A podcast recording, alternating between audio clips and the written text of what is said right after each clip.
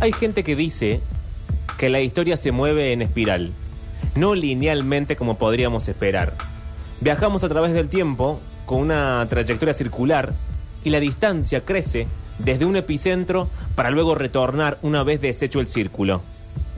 Lan, mi abuela Lan, con sus historias también viajaba en espiral. Al escucharla, había momentos en que la historia cambiaba. No mucho, apenas un detalle minúsculo. La hora del día, el color de la camisa de alguien, dos ataques aéreos en, un lugar en lugar de uno, un AK-47 en lugar de una 9 milímetros, la hija riendo en lugar de la hija llorando. Se daban cambios en la narración. El pasado no era nunca un paisaje fijo e inactivo, sino siempre algo que se vuelve a ver. Querámoslo o no, viajamos en espiral, creando algo nuevo a partir de lo que ya es pasado. La abuela decía, hazme joven otra vez, vuélveme negra otra vez, no de nieve, como estoy ahora, perro pequeño, no de nieve. Pero lo cierto es que no lo sé, mamá. Tengo teorías que escribo y luego borro y me alejo de mi escritorio. Pongo el hervidor y dejo que el sonido del agua hirviendo cambie mi mente. ¿Cuál es tu teoría, mamá, sobre cualquier cosa? Sé que si te lo pregunto te echas a reír, tapándote la boca con un gesto corriente entre las chicas del pueblo. Un gesto que has conservado toda tu vida, aún teniendo esos dientes naturales tan rectos. Dirías que no, que las teorías son para la gente con demasiado tiempo y sin la suficiente determinación. Pero conozco una. Ese día íbamos en un avión de California, ¿te acordás?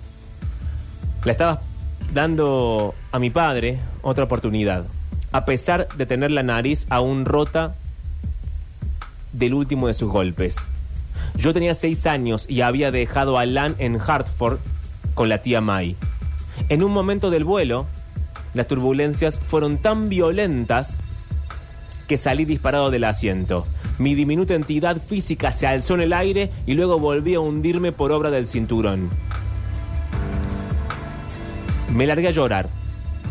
Me pasaste un brazo por los hombros, te inclinaste hacia mí, mientras tu peso absorbía las aceleraciones del avión.